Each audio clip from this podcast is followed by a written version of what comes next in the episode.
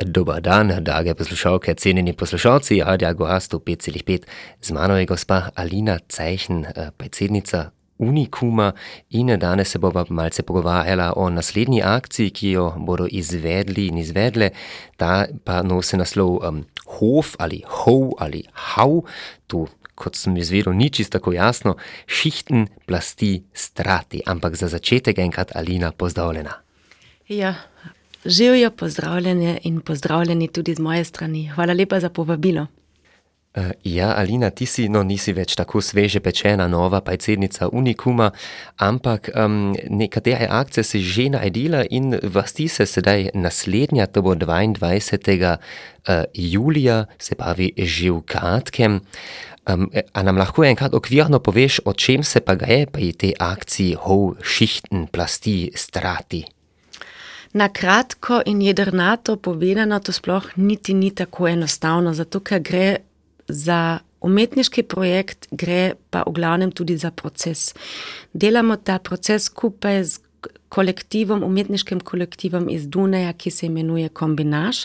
In del tega kolektiva je tudi Hannes Gröblahar, ki pride prav iz reke Mülpah pri Šentjakobu Rožu in je tam dobil, podedoval staro kmečko hišo in v tej kmečki hiši bomo skupno s tem, s to kombinaž naredili umetniški, vizualno-umetniški projekt.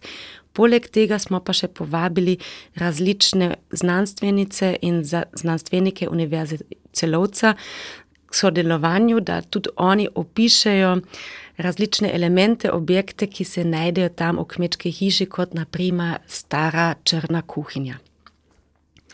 Vse skupaj, kot rečeno, je projekt, ki teče že več kot eno leto. Lani je bil kombinaž prvič na licu mesta, letos je drugič na licu mesta in zdaj 14 dni pripravljajo razstavo, bi rekla, ampak ta razstava je pravzaprav samo umestni, umestno pokazanje. Teh rezultatov, ki so v zadnjih 14 dneh, pa zdaj v naslednjih 14 dneh 22. julija bo na za, ta zadnjih 14 dneh, zdaj iz te pozicije povedano, kaj je. Je pa v naslednjih 14 dneh razki, razkrili, našli v prostoru in um, iz tega na novo zgradi, zgradili, sestavili, kontekstualizirali si, izmislili nove vizualne objekte, kot naprimer video ali fotografije, ali pa tudi nova instalacija um, različnih slik, ki jih tam najdejo na, v prostoru. Gre za umetniški projekt, ki je na licu mesta, ki nastane na licu mesta in ki je pravzaprav čisto točno narejen samo za ta prostor. To pomeni za to kmečko hišo in za to vas, v kateri je kmečka hiša in ta vas je Mülpa reka v Šentjakobu. Uhum, ko si omenila um, znanstvenice in znanstvenike, um, doktorico Alice Pecha-Igl boste v nadaljevanju intervjuja še slišali.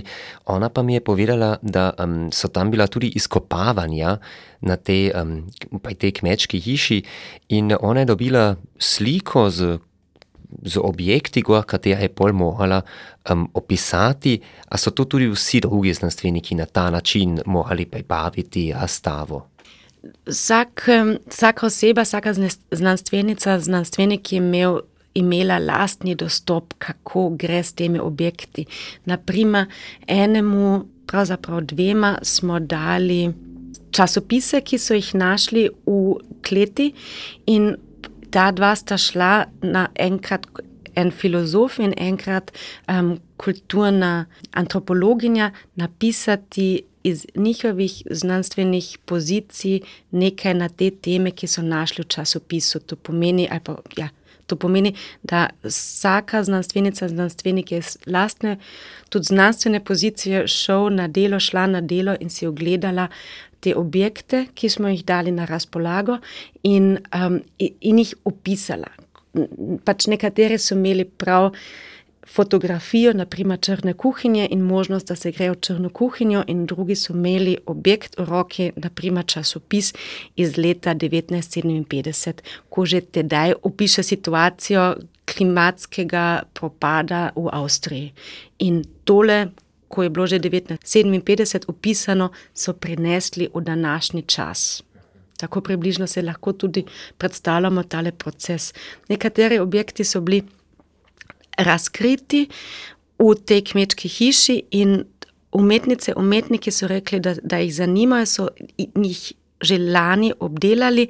Tele obdelave smo mi pol dobili, mi kot Unikum in kot um, Univerza celovec, pač naši, naše znanstvenice, znanstveniki, in oni so jih opisali, in zdaj s temi opisi spet grejo umetniki, umetnice na delo. In pol 22. julija ob 16. uri bo bomo pokazali skupno, kaj smo do sedaj v teh zadnjem letu pa pol našli um, in izvedli. Se pravi, um, 22. julija ob 16. uri si lahko ogledate začasne rezultate um, tega projekta pri Unikumovi akciji. Sedaj pa, Alina, eno vprašanje mi je seveda um, leži na jeziku. Uh, ti si naslednica, nova predsednica Unikuma.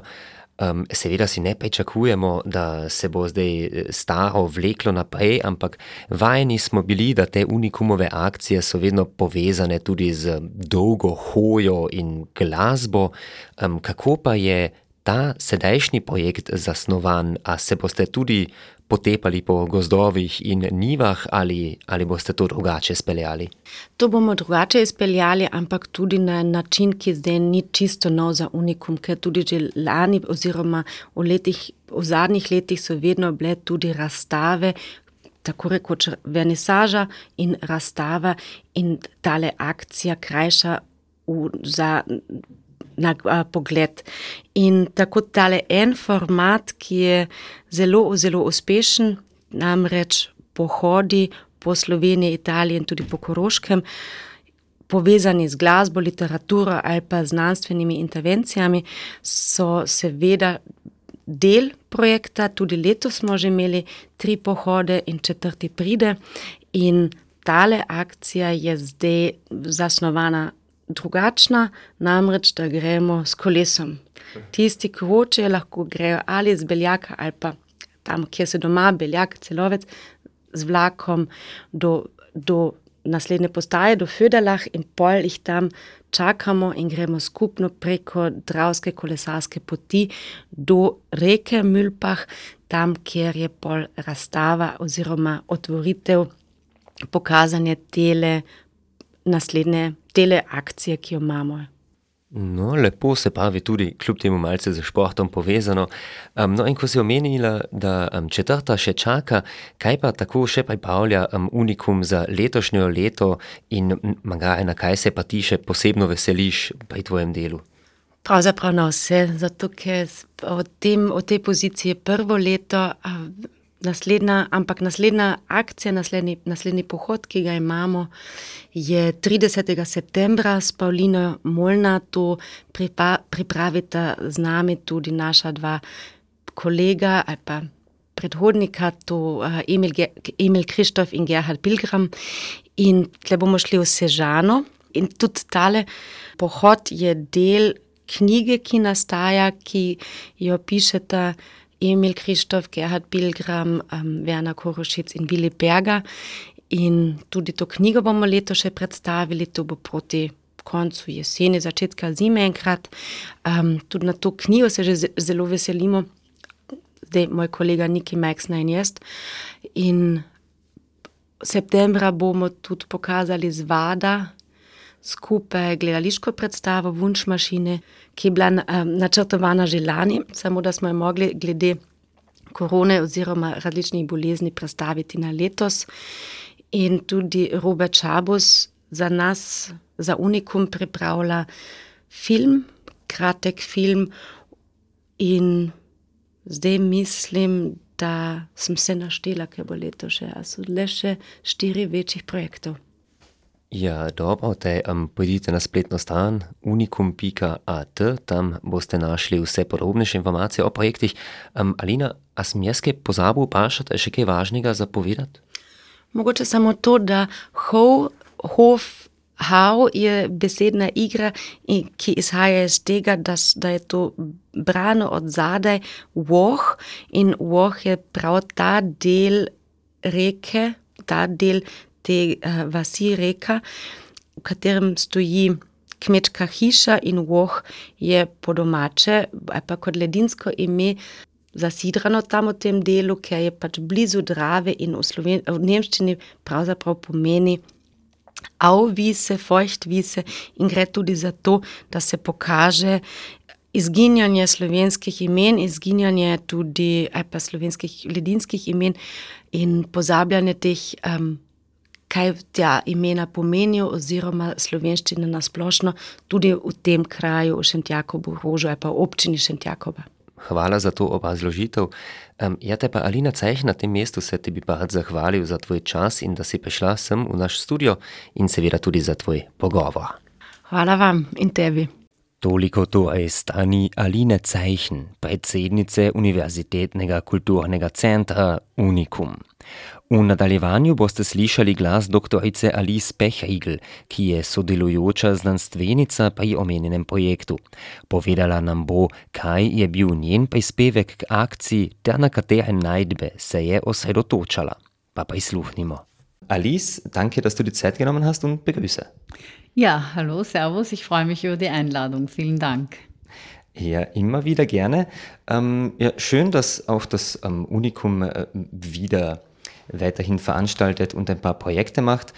Und diesmal ähm, geht es ja, ins Eingemachte, in die Schichten.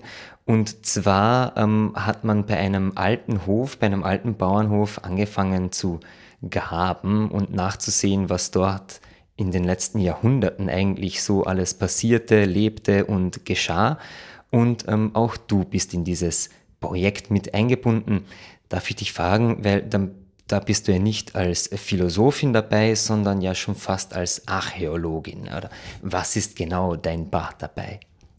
Ja, also ich bin in erster Linie äh, Philosophin, aber insofern auch archäologisch tätig im übertragenen Sinn, weil ich auch Psychoanalytikerin, Gruppenpsychoanalytikerin bin und die Schichten der Psyche, des, der Seele interessieren mich sehr.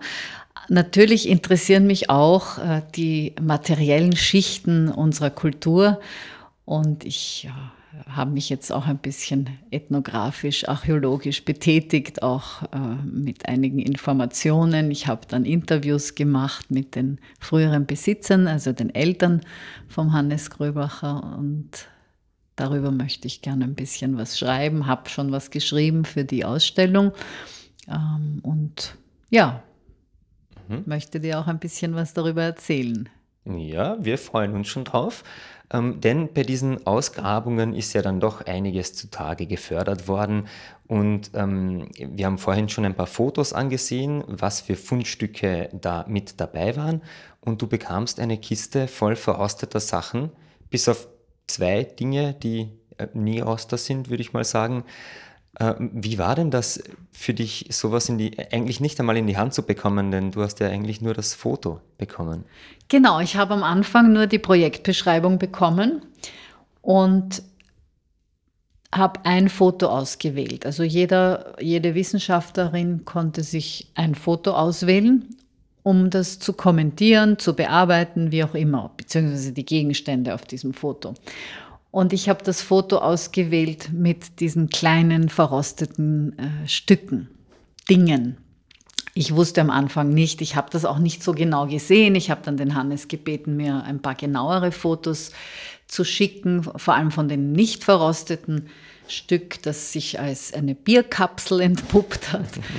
Und das war mir aber dann immer noch viel zu wenig, um da irgendwas Aussagekräftiges schreiben zu können. Und ich habe mich dann äh, glücklicherweise mit der Denise Brands auf den Weg machen können. Sie kennt nämlich die Leute und sie hat mich dorthin gebracht und die haben mir dann die Eltern, denen der Hof gehört hat, den sie jetzt übergeben haben an den Sohn, die haben mir dann einzeln die Stücke erklärt. Also sie haben mir zum Beispiel einen Ring, der da ganz unscheinbar in der Kiste gelegen ist, die dann äh, wieder im Hof bereitstand, damit ich es mir genauer anschauen kann. Und dieser Ring ist aber nicht auf dem Foto. Auf dem Foto äh, sind kleine verrostete Gegenstände drapiert auf, einer, auf einem schönen bestickten Tuch für die Ausstellung. Das Ausstellungs- und Auslegungstuch nenne ich das, weil es geht um Auslegungen, also um Hermeneutik auch in meinem Text und natürlich auch in meiner Zugangsweise. Also Hermeneutik heißt eigentlich Interpret die Kunst der Interpretation. Und ich habe dann bemerkt, dass in der Kiste mit diesen Dingen äh, bestimmte Dinge enthalten sind in diesem Karton, die nicht auf diesem Ausstellungs-, Auslegungstuch äh, platziert sind für die Ausstellung. Und mhm. Das ist mir vor allem aufgefallen bei einem Ring, der ganz unscheinbar dort in der Kiste lag. Und als ich den mit den Eltern besprochen habe, ich habe gefragt, was ist das für ein Ring? Der schaut wirklich ganz unscheinbar und eher wie ein Vorhangring aus, ist aber verrostet aus Metall. Und dann haben sie mir die gesamte Praxis zu diesem Ring erklärt. Äh, das ist ein Gespann, also fürs Abweiden äh, der Wiese mit den Rindern und so weiter. Das erläutere ich dann kurz in meinem Text. Und das ist für mich auch so bezeichnend, also das Zeichen. Ein Ring, der als solcher alleine im Grunde genommen nicht viel aussagt, wenn man ihn nicht in den Kontext stellt, der aber für die Leute, die das äh, gekannt haben, die das gemacht haben, dieses Weiden, also die Eltern, völlig klar bedeutet, dass dadurch eine Kette geht, mehrere Ringe, die Ringe selbst stecken auf so einem zugespitzten kleinen Pfahl, der nach oben verbreitert ist, aus Fichtenholz meistens. Der wird in die Erde gesteckt und die Kühe werden dann sozusagen auf einer vier Quadratmeter Fläche dort angehängt und weiden das ab. Die ziehen da nicht besonders, weil sie eh mit dem Gras beschäftigt sind. Und wenn das fertig ist, dann werden sie versetzt, die nächsten vier, ungefähr vier Quadratmeter. Und da habe ich sehr viel gelernt. Ich kannte das nicht nicht nur über Semiotik und Semantik und Zeichen, sondern auch über diese ehemalige, frühere, nicht mehr in Kraft befindliche Abweidepraxis. Sehr schön, die Geschichte, finde ich. Und dieses Nicht-Vorhandensein des Rings, also ich bringe da was ins Foto rein, was in der Kiste lag. Okay. Ja, also es werden spannende Geschichten zutage gefördert, aber nicht nur eben durch die Artefakte, die man äh, ausgräbt, sondern man muss sich dann ja auch wirklich auf den Weg machen und versuchen, zumindest mit ja, Zeitzeugen oder Leuten, die wirklich noch damit gearbeitet haben, zu sprechen und dabei werden die Dinge dann lebendig, oder? Genau, ja, also da erstens kriegen, bekommen sie eine Aura, eine praktische Aura und eine Bedeutung. Sie werden eingefügt in eine Geschichte und sie bedeuten sozusagen diese Geschichte, wie, eine, wie ein Symbol fast. Also dieser Ring ist aber kein Symbol, weil er ist sozusagen Teil eines Gesamtzusammenhangs, einer Praxis einer Technik. Ja, man kann sagen, hochtrabend einer Kulturtechnik. Ja, es ist halt das Abweiden, wie man es früher gemacht hat, ja, vor, im, im, vorindustriellen Zeitalter mhm. oder vor diesen Elektrozauns. Jetzt macht man das viel einfacher mit Elektrozauns und muss sich dann nicht äh, dauernd um die Kühe kümmern. Ja, ja genau. Ähm, also, aber dieser Ring, wie erwähnt, du hast ja noch mit den Leuten sprechen können, die ihn noch verwendet haben und das noch gemacht haben damit. Aber bei den Ausgrabungen ähm, kamen ja auch viel, viel ältere Dinge und auch neuere Dinge, muss man sagen, ähm, zutage. Was stach denn noch heraus für dich? Ja, eben dies, äh, das, äh, das Interessante war, dass diese Alltagsgegenstände wie Metalltuben, die nicht verrosten, also Metall, das ist ja wahrscheinlich Aluminium, eine Tube, dann eine Fischdose, das sind so Alltagsgegenstände, die wir heute noch kennen. Mhm. Was auf dem Tuch auch nicht lag, war eine Patrone, aber was auf dem Tuch lag, das fotografiert ist, war eine offenbar Standarte der Partisanen. Das hat mir der Vater und die Mutter auch, aber der Vater hat das irgendwie noch äh, bejaht. Hammer und Sichel und das wird aber auch extra kommentiert. Das gehört nicht wirklich sozusagen in meine Agenda hinein. das ist sozusagen die Ideologie. Und da habe ich dann auch sozusagen die Hierarchie der Dinge, die Anordnung der Dinge kommentiert, weil das ist natürlich sozusagen die Standarte, das ist der Meister signifikant, würde ich jetzt mit Lacan sagen, oder der Herrn signifikant. Und äh, das hat natürlich was mit der Vertretung zu tun und die Standarte mit der Ideologie, aber auch natürlich mit dem äh, Widerstand, mit dem Krieg, mit der Nazi-Herrschaft, den Partisanen und allem, was sich sozusagen daraus dann entwickelt hat. An tragischem und äh, natürlich auch an befreiendem, das bis heute ja nicht so ganz anerkannt wird. Die anderen Teile, die ich auch noch sehr interessant fand, sind Teile von einem Pferdegeschirr oder Gespann und die hätte ich so auch nicht erkannt oder einordnen können. Also es war schon klar, das sind Verstrebungen und, und Verstärkungen aus Metall und das hat mir dann äh, der Vater genau erklärt und auch die Mutter vom Hannes, die wussten noch ziemlich genau, wo das dazugehört hat. Mhm. Ja, das bedeutet einfach wirklich, man findet aus verschiedensten Zeitaltern Ideologien und ähm, ja, allen möglichen Schichten der Geschichte einfach Fundstücke, wenn man gräbt, wenn man vor allem in ähm, älteren Häusern, bei älteren Bauernhäusern sich so etwas antut ähm, oder antut, ja, halt äh, Ausgrabungen tätigt. Aber das alles zusammen wird dann ähm, ja ein, in einem Kontext quasi ja auch präsentiert. Und ähm, was kannst du uns dazu sagen? Was, was ist so das Verbindende? bei diesem Ganzen jetzt?